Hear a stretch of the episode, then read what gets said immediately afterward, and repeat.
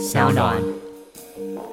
还有有些人说，你要不要像南韩一样去那边拍桌子啊？南韩拍了，人家道歉了。请问疫苗出现了吗？特别派人去拍桌子啊？疫苗嘞？你一拍疫苗马上出来，从桌子上飞起来，那当然可以啊。哎，你去那边拍拍了之后，人家说啊，不好意思，我跟你敬礼，我跟你土下座，好不好？土下座之后呢，疫苗呢在哪里？大家好，欢迎收听今天的人渣文本特辑开讲，我是周伟航。那今天呢，也是聊一周大事的政治不正确系列喽。好，那今天呢比较特别，是由我个人啊，那 h o s p i n a 请假一周。当然了。啊，我们之后哈，原则上不管是我一个人还是侯泽斌呢一起加进来，我们都还是做这个政治不正确系列了哈。那形式上也差不多啊，一样也是探讨国内外各大政治议题啊。那当然主要还是大家比较关切的部分了哈。大家比较不关切的部分呢，嗯，我们有时候也会提了哈，就是这个有些我觉得重要嘛，但大家可能比较没有兴趣的，收视率都比较低的啊，电视台都不愿意报的哈，我们还是会好好的来谈一下，好好来。研究一下，我觉得这比较重要了哈，就是大家都可能就是真的太收视导向了哈，所以现在电视台讲白一点都在讲高端呐哈，因为有收视率啊哈，这个不管是反高端或挺高端，大家就爱看嘛哈。但是啊，这件事情真的很重要吗？不管它，我们还是一样啊。本周先从国际的事件开始讲起。好的，首先呢，西西里岛，唉。这个欧洲啊，最近热浪啊，一波一波的来袭啊，西西里岛飙出四十八点八度了啊，创下他们自己的最高，但可能会创下欧洲史上的最高温。那希腊也有所谓野火的问题了哈，主要是在地中海区域，从西班牙、葡萄牙先前哈到意大利都接连出现大规模的山林大火。那这主要就是因为气温实在太高了，气温太高的状况下，有一些木质的、木造的或是森林可能就会干燥晒。干了，干了之后就容易起火。啊，那在这个我们台湾的报道里面呢，看的比较偏向是希腊，希腊的状况是这个样子哈，就是啊，它有一个岛啊，几乎整个一半都已经烧起来了哈。那怎么办呢？它可能会超出希腊所能够防控的状况啊。好，那当然大家都知道，现在还有疫情嘛，疫情又有 Delta，Delta 又持续的肆虐，而且哈，欧洲愿意打疫苗的人已经到了某种高点了，也就是说。再怎么样都不会更多了啦，哦，所以我们现在的看法是哈，这个复合型灾难的概念，它会从我们过去就是哦。台风啊，地震加上什么洪水什么的哈，就像我们比如说莫拉克哈啊，从九二一以来的地震啊所造成的山坡地的这种松动啦，然后在台风一来啦，就形成复合型灾害啦，就过去都没有的土石流，现在都出出现了这样子哈。好，我们现在讲的复合型灾难，那现在甚至会包括疫情也都会一起卷入。哦，就是说你可能说啊，这个是野火啦，啊，就气候改变嘛，哈，造成野火哈，那它可能又会再跟疫情绑起来，就跟中国那边一样啊，中国那边是碰到洪水之后，它是大灾之后有大疫嘛，啊，就洪水之后卫生条件不佳，然后又造成疫情传染。当然你会说，可是以前的大疫跟现在的大疫的连接不是很直接啊，哦，就是现代的感觉就是两码子事，只是同时发生在，比如说发生在郑州啊，就造成了郑州市政府疲于奔。命这样子，但是我必须要强调，郑州现在又在淹水呢。哦，郑州市很大嘛，它的郑州市本身的那一区哈是还好了，可是它旁边在淹水，所以它本身又有疫情，它又要在那边普筛啊，一直筛一直筛，然后又要去调度人力去支援这种天灾啊、水灾啊哈。那像希腊那边就是你本身要处理疫情了，然后你又要再调度人力去灭火，意大利也是啊。你会说，哎啊，这个会？人力有重叠到吗？不是一边是医生，一边是消防员。哎，白头讲到消防员啊，你在台湾你也知道嘛？啊，我们那些病患是谁在送的？就是一样也是救护车，也是消防局在送啊。那时候就曾经忙不过来，所以前一阵子我们台湾的下雨的时候啊，我们就已经在讲说，可能中央政府其实已经有点皮拉紧了，就是。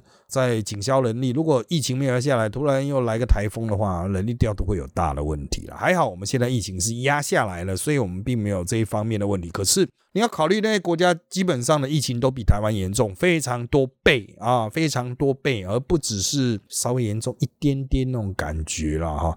好，那我们继续往下看，刚刚讲到郑州嘛哈，郑州啊，最近传出一个消息，就是之前的那一波水灾啊。官方的报告显示，有二十三点八万辆车要送汽车坟场。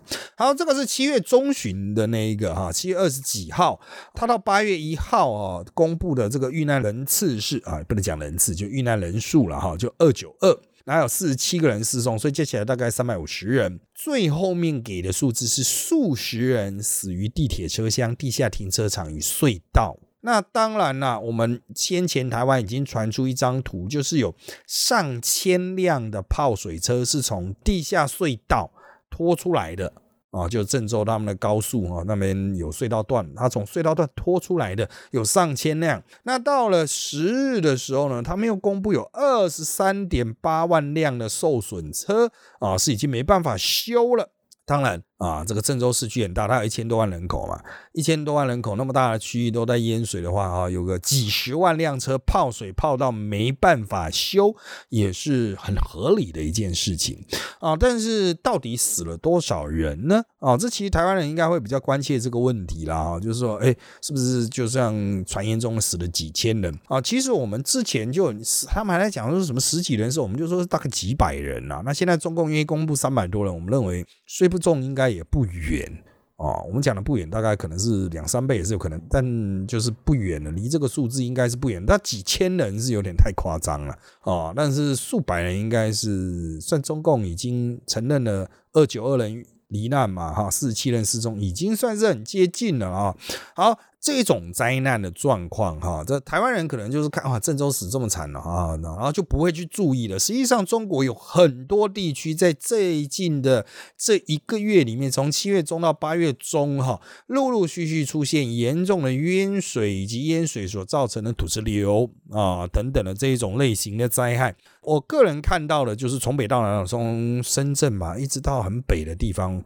北到哪里？我现在一时有点记不太清楚哈，它应该在北京的附近了啊，都有出现类似的严重淹水然后就是反正会把车子泡到挂掉的那种程度了。好。那当然，这些地方的情节都没有郑州那么严重，所以台湾人就不 care。可是情节没有郑州严重，不代表没有淹死人，不代表他没有大灾之后的大义啊！哈，那我们在这边顺便带一下，老共哈，他在这个南京机场这一波造成的 Delta，他到现在还收不掉。虽然他一度传到四十八个啊，四十八个地级市，因为台湾没有地级市这个观念，我们台湾人有的是。直辖市、省辖市、县辖市，光这三种市就搞死你了嘛！哈，但是老共呢有所谓的地级市，它这个概念比较特别，它现在的形成的那种不能讲形成啊，就是它的这一种大小吧。规模吧，约略是过去我们讲说有个漳州、泉州啊，台湾很多漳州人、泉州人，它其实就是一个地区啦，有漳州市、泉州市了啊，就是它有一个小小的市区了哈，但它附近还有一块嘛，都说漳州人、泉州人嘛哈，各自有一片地盘嘛哈，就是那种感觉州啦，清朝那种州的那种感觉嘛，州县嘛哈，州下有县嘛，但上面有省啊哈，好，所以原则上来说，这个地级市中国有三百多个地级市等级的这么多是很合理。不过我们拉回来看就知道了，实际上事实八个曾经都出现这一波的个案，那也够广泛了吧？啊，那他们现在压到十二个，你会说，嗯，三百多个压到十二个，算不错啦，哦，很赞啊，可以比个大拇指了。对了，没错，可是十二个也十二个州，你要想漳州、泉州那种州的那种感觉，或是我们客家人的那种梅县市这种啊，那种 feel 啊哈。啊，它里面就还是有哦，虽然个案数有在往下压，可是还是在持续出。你要知道，老共都是普筛的，一筛不够再二筛，二筛不够三筛，三筛不够四筛。然后南京好像筛到五筛，还没南京还是扬州啊？哦，反正就是江苏省有一个市，它筛到五次，五次。诶，我个人呐，哈，我个人是认为就是。他们的资源可能是有时而尽啊。什么叫有时而尽？就是他那个塞一次下来啊，一千块台币，就一个人的成本大概还是要一千块台币。虽然老共的成本是比较低了，我们台湾是两千五了，他们大概还是加总要一千块台币，因为瞬间你爆那么大的量嘛，哈，总有个运作机制上的困境哦，所以你这样塞下来哈，现在开始要去算总账了啊。过去就是只有武汉在那边狂塞啊。全国可以集中战力去集中金钱去救武汉，可是现在呢，他们是要求地级市政府还有哦，就是在下一级的哈那个市政府去摊这个，哎，还是省啊，反正就两级去分摊这个钱呢。哦，河南就摊的有点辛苦，因为他们光是郑州在这边塞哈，就塞掉一百亿，郑州都塞掉一百亿，所以一百亿台币哦，我要强调是一百亿台币哦，就是光是在那普塞啊，普塞一千亿一百万人他普啊。普渡一下啊，然后塞到现在好像也还是有个案呢，哦，也还是有个案。然后你会说 PCR 不是百分之百准确？对啊，可是有些人发病比较慢嘛，那只要有人发病，你要他们塞，所以到底普塞有没有意义呢？啊，要不要一直塞呢？还是老公要不要学习与病毒共存呢？哦，那我们很久之前就已经在讲啊，老公就应该总是该。认真的去思考看看啊，要不要跟病毒好好相处的啦？哦，就不要给。可是哈，大家也都知道嘛，他们的疫苗是比较没效的那一种哦，比较没效的科兴和国药啊，所以可能是会有大量的突破性感染，就是打了疫苗还是照传播啊。现在我们据我们的了解，他们就已经很多是打了疫苗还是得到了。那在这样子的状况下，他们有办法去主打跟病毒共处吗？共存吗？好，我们就祝福中华人民共和国了啊！好的，接下来我们来看全世界疫情吧，全美染疫的这个住院数啊，快速。飙高啊，来到六个月新高了。日本也首度出现新增破两万例啊。那当然呢，这一波美国新增的染疫住院人数，主要是出现在过去的共和党，不能讲过去，就反正投川普的那些州了，特别的严重啊。就是那个密西西比河的下游，还有佛罗里达，特别特别的严重。最严重就是重症增加，因为他是没有打疫苗的人得到重症非常的多，也加上儿童他是没办法。打疫苗的嘛，所以 Delta 变异株哈，这个儿童的传染数量也多数非常多了哈。当然，他们有一些新的研究显示，美方的研究显示，就 Delta 变异株更容易传给年轻人或儿童。那在这种重症患者暴增的状况下，各地都出现医疗资源不足的状况。如果一旦出现医疗资源崩溃，或者是没办法再吸纳病患的时候，就是躺在家里等死了哈。所以我们现在看美国，我们其实是也是在观察他们会怎么去应应这样的状况，是不是要重新 lock down，重新封城呢？啊，或者是赶快逼那些笨蛋赶快去打疫苗呢？哦，这个美国是自由主义的国家哈，他们很难去做到逼人。那封城当然在某种程度上可以去做了，可是现在如果是乡下的话，你封到底要封什么头啊？哈，真的是。真的是很难的，因为现在的疫情都传到乡下去了，美国的乡下。那我们就看啊，堂堂的美利坚帝国哈，怎么好好的对抗这个顽强的敌人呢？哈，特别是在达尔文的原理洗刷一波之下，哈，会不会让共和党那些笨蛋啊更愿意去打疫苗啊？这个继续观察啊，一切就看科学数据怎么样应对。好的，那我们再把镜头看到日本啊，日本十三日啊，这个首度啊新增确诊病例突破两万例啊。那今天十四日，我录音是十四日啊，一样突破两万啊。理论上应该要降的，还是突破了两万啊。礼拜六呢，照样给你破两万啊。好。那首相是这个表示，就是已经要设氧气站了啊！就是为什么要设氧气站呢？哈，因为有很多人根本已经进不了医院，他已经达到重症患者的新高。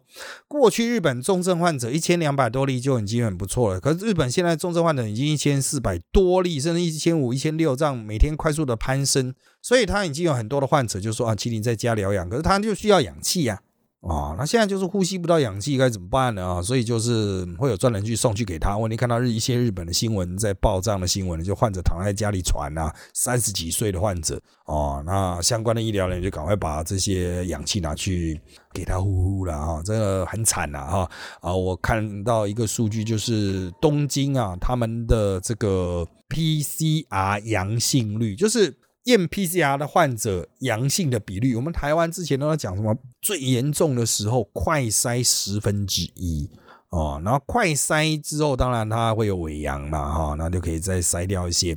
不过后来我们的快筛阳性率就降到了百分之五、百分之二、百分之一，甚至就很低了，就完全筛不出来。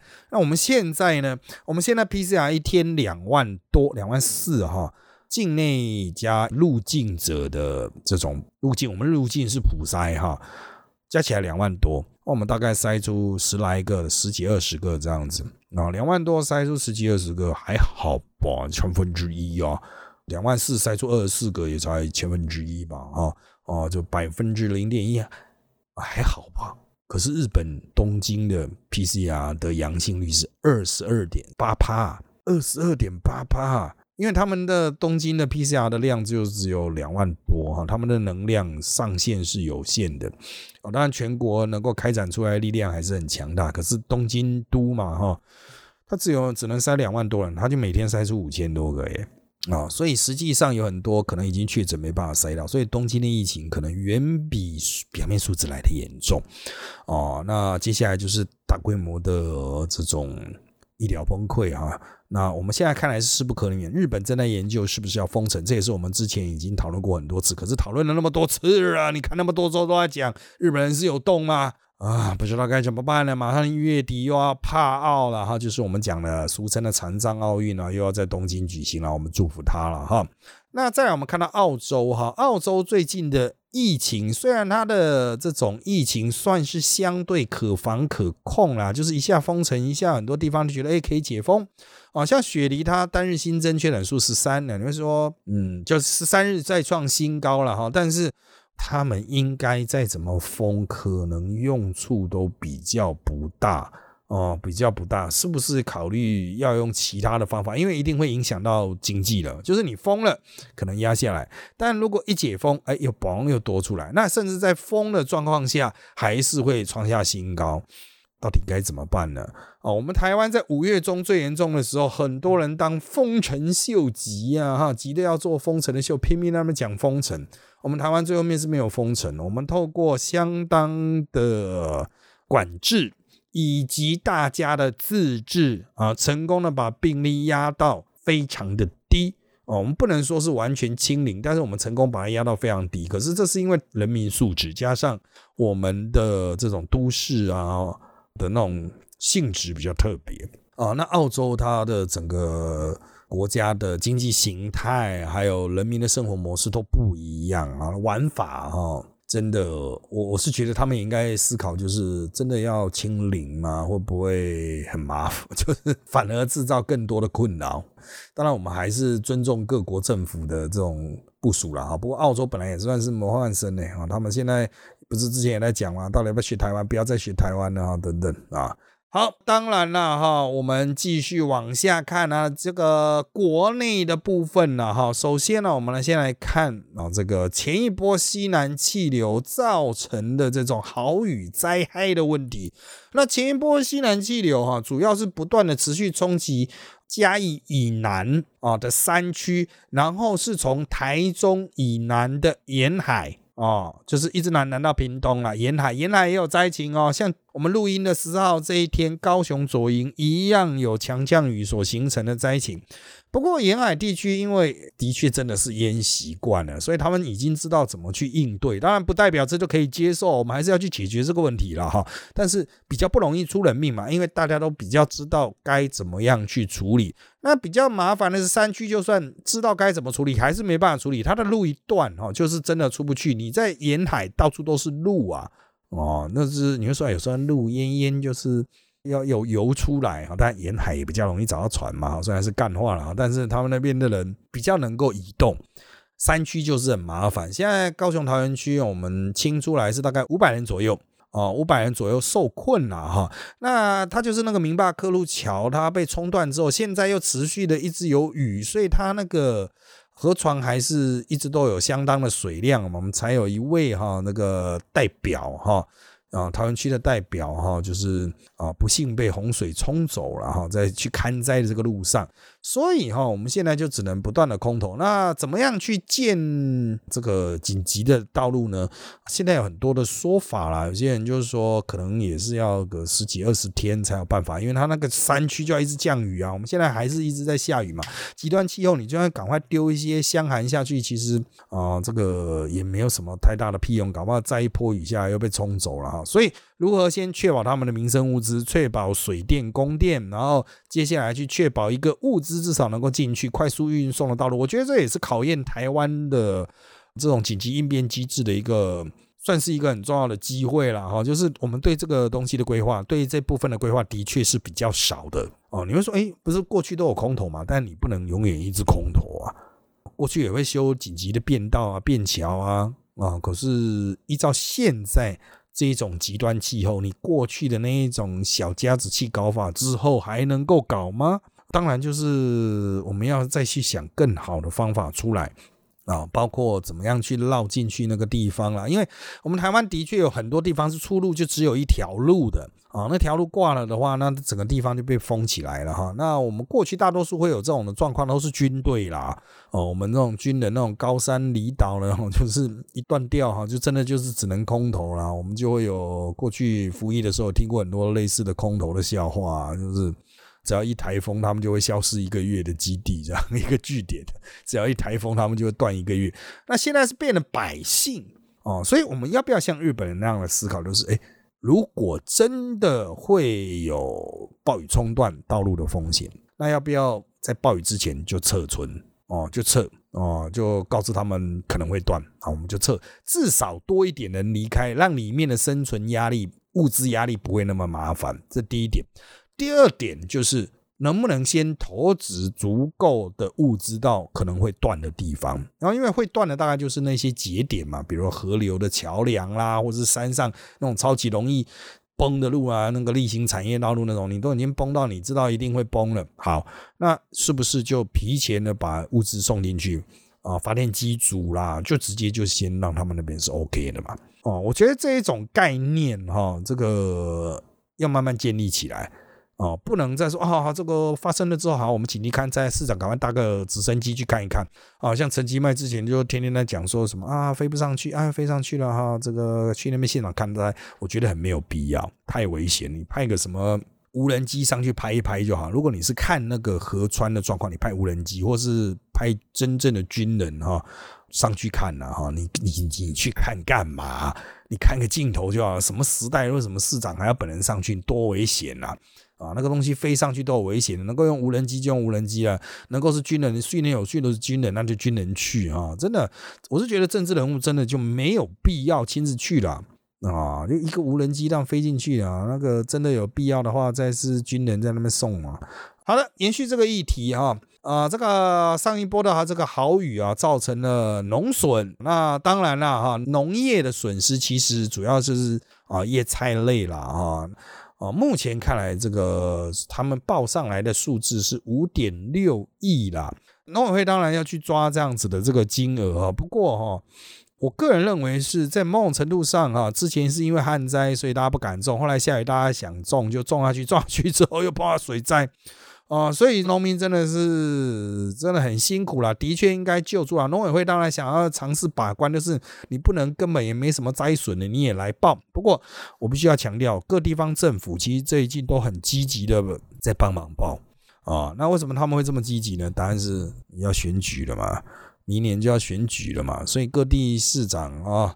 县市长都很积极在帮忙报，农委会会不会挡呢？农委会敢挡吗？乱报了他敢挡吗？挡了会不会影响到选票呢？别忘了，二零一八是怎么输的啊？好，那当然了，我不是说啊，这种农民乱报哈，你也要给他报，但是怎么核实？农委会要建立机制啊，不然人家就是会来提管了，人家就是会来政策会选嘛。哦，所以怎么样去把这个相关的东西好好做扎实啊？我们农委会真的要好好加油，已经烂太久太久太久了。好，再来啊，我们来谈一个哈，就是我们台湾人比较少注意到，就是美日的国安高层哈来会谈，谈到了台海的议题了哈。好，这是布林肯美国国务卿和日本的国家安保局长啊秋叶。进行了会晤，两个人谈到了很多议题，其中包括了台海的和平。那这个我们一般解读就是布林肯持续对日方施压，希望日方持续的支持这个出兵台湾的。讲白一点，就是布林肯要日本出兵台湾，日本都不太想出兵了。但日本有没有在做呢？有啦，有啦。最近日本有放消息啦，就之前一直被居民抗争的那个伊西嘎吉的飞弹基地。还有那个离台湾最近的与那国哈电站基地哈都。消息有放了，所以哦，虽然这个要真正设立，可能还需要一段跟居民的协商，不过原则上来说，日本都说他们愿意做了哈，那当然就是表态了啊，就是说愿意来这边插旗了哈，就愿意参战了啊。布林肯真的是很够意思了，台湾并没有要求他一定要去帮忙瞧这件事情，可是他长期以来都非常热血的帮忙瞧哈，我们还是要给他比一个赞啊，就是在川普时代哈，大家对于。拜登的对中政策，哈，其实不是很有信心，但是有布林肯在，布林肯的坚持，让这一切得以实现了，哈。要注意啊，我们的疫苗等等的，也都在于他们这个所设定的这个环节里面啊，就联合抗中了，哈。就是他们之所以会给我们疫苗，就是因为他们觉得中国已经在影响台湾取得疫苗了。啊，那个最近那个失言不能讲失言，口误的美国女参议员，她本来她说什么四百万剂，结果是她的口误了啊，就她讲的是之前的两百五十万剂了哈。好，但是他有提到一个重点，就是美国为什么会捐赠这么多呢？答案就是因为他觉得就是中国在阻挠台湾获得疫苗啊。那现在台湾获得疫苗的状况已经不是中国阻挠了啦，哈，所以美国大概就不会送了。如果中国又再次阻挠，美国又会送嘛，大概就是这样子哈。那我必须要强调，我们现在台湾的疫苗的困境有两个。第一个是人家做不出来，最具代表性就莫德纳，莫德纳的生产问题，A G 其实也没有那么样的稳定哦，没有那么稳定哦。当然我们是想办法让它稳定，但是真的做不出来就做不出来。莫德纳就是真的做不出来。我在那边可以跟各位讲了，如果你想了解更多详情的话，你可以去看我的呃这种扎报的社团哈，我们有非常完整的分析。但是回归哈这个可以看得到的。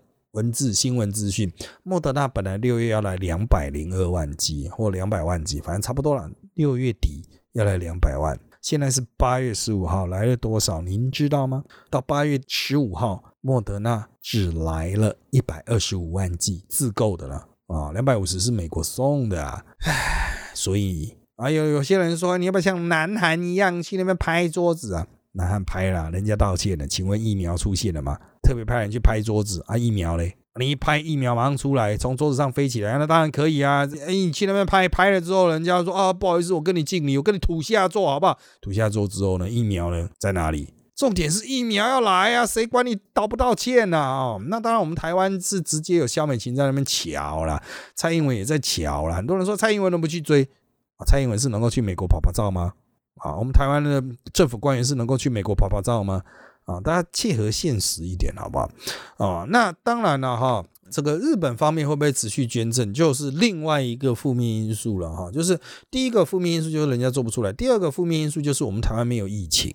你会说啊，还是有啊？你看我们二级耶，那是我们自己的警戒，而且很可能在八月二十三之后哈就会降，很可能会降。那我们现在回归，我们现在每天就是除了路径，可能有时候很吓人十几个，我们自己大概就是几个几个个位数这样子啊，那就现行来看都是一路往下压低，所以在这样子的状况下，我们很难去跟人家说，哎，请赶快给我们疫苗，我们很紧急哦，紧急个头啊！如果是五月中的话，你可以跑去跟人家说，我们快爆发了，OK，五月一号那会六月陆续来嘛？啊，到六月的时候，已经不是说台湾疫情严重，是台湾政治疫情很严重。什么叫政治疫情？六月中的时候，我们的个案还有上百个呢，哦，每日个案几十个吧。人家愿意捐是为什么？那时候就讲说，哦，台湾政治疫情很严重啊，有很多亲中的啊，借机提款攻击政府，政府快垮了啊，所以美国赶快送疫苗啊，日本赶快送啊，七月的时候还赶快送，因为政治疫情很严重嘛，大家是靠背没有疫苗嘛。好的，那到现在呢，政治疫情很严重嘛，应该米平了嘛，因为绝大多数人都打了，已经很难升波了嘛，大多数人说。啊，确保我第二期就好了，反正还没有啊，不急啊，啊，也就是说，急的需要打疫苗啊，非常渴望疫苗的人，他不断的在消化。那很多没有打到的是谁呢？年轻人，年轻人是美国人也知道，那是民进党的票啊。年轻人现在会虽然现在会靠北民进党，不过在一两个月内如果打到就还好了吧。所以你要讲说，哎，那个莫德纳不是有四百万那种狂粉啊，墨粉啊，这个如果不是民进党的票，美国人就觉得应该还好吧。反正那些人本来就不会投女哦，啊，美国人不会去逼日本人，那可能比较难呐。但是我个人认为哈，啊，还是该持续争取，而我们的驻日单位依然持续争取。啊，依然持续争取。那紧接着哈，八月二十三了哈啊，虽然我们下一次录音之前哈都还不会开打高端，那我们还是来谈一下高端的问题啊。那高端当然国内有很多人怀疑它的效力、保护力啦。哦，那国民党那赵康还打说可能会有那个什么后遗症啊，或者是副作用啦，很可怕哈。但大多数人质疑的是保护力啦哈，那种。安全性其实还好，你是想到啊，才做三千个，等下出现极为罕见的什么什么？好了好了好了，极为罕见的，都说几千分之一了。你出去今天出去，你知道骑摩托车撞死的几率有多高吗？你要不要去看一下台湾多少人撞死啊？骑摩托车在路上出车祸的几率是多少？你知道吗？你要不要去查一下啊？交通部随时都有公布啊啊，你自己去查一下你就知道了啊。但回归疫苗这件事情呢？保护力够不够哈？我们过去都没有很细的去谈高端的保护力，因为它是用免疫桥接嘛。之前很多人是在讲说什么免疫桥接没有国际认证啊，现在日本哈，蔡英文说日本可能会采类似的做法。我们看到是韩国已经 SK 是确定要采免疫桥接。好，一旦这些国家陆续采用免疫桥接，那台湾的这些反高端派又再推一层，说哦哦哦呃，他可是他们免疫桥接是三期啦，三期。我反问一个问题，他三期做多少啊？SK 要做三千多个，请问我们高端做多少？也是三千多个啊。所以重点是出来的数据嘛？你是讲说二期、三期啦，那二期没有做完呢？啊，重点是出来的数据啊，一个月的数据、两个月的数据、几个月的数据，不就是看这种数据？你管他那种名词二期、三期？我觉得哈，批评高端，批评有数，你可以从科学角度批评，嗯，它 T 细胞。啊，可能真的没办法呈现，我们只能从综合抗体去推哦，可能还是会有一些意外。我觉得这个质疑是正确的，可以接受。你可以从这个角度去怀疑，单纯在玩什么二期、三期啊，免疫桥接啊，没有国际认证，没有国际认证，这是全宇宙最蠢的。那之后国际认证的疫苗本身是有改变吗？我你我我要等国际认证之后我才能接受。逻辑是什么？疫苗它是国际认证之前是黑色的啊。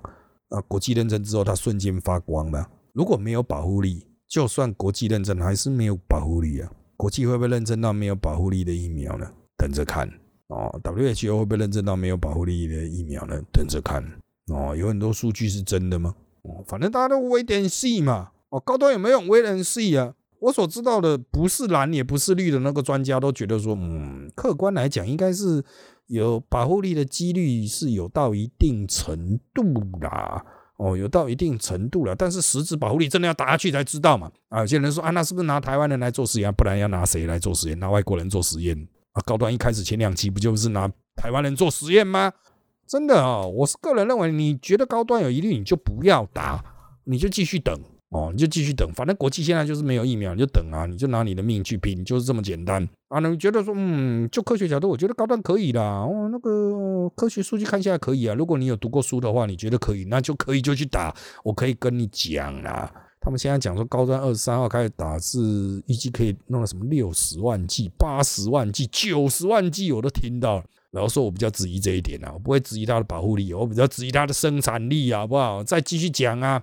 要打就赶快去抢着打吧，连高端都要抢打了，好不好？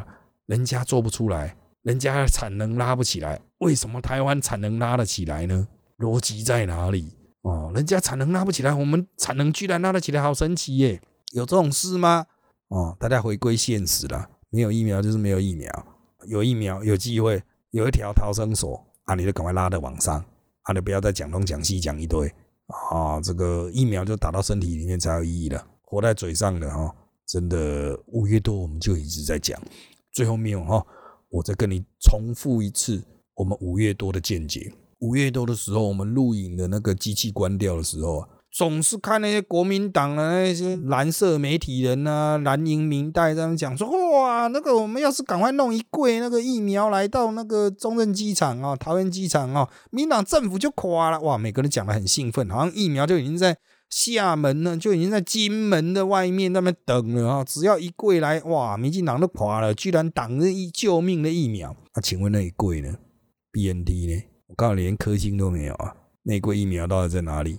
别傻了，有疫苗早要拿去卖掉了。全宇宙都在抢疫苗，还特别用来放在那边等着来打倒民进党政府的那一柜。那一柜到现在都没来。郭董去那边要了半天，那一柜嘞，郭董已经飞去多少天了啊？那搞不到要打第二季了嘞啊，没那么快了啊！我们希望郭董。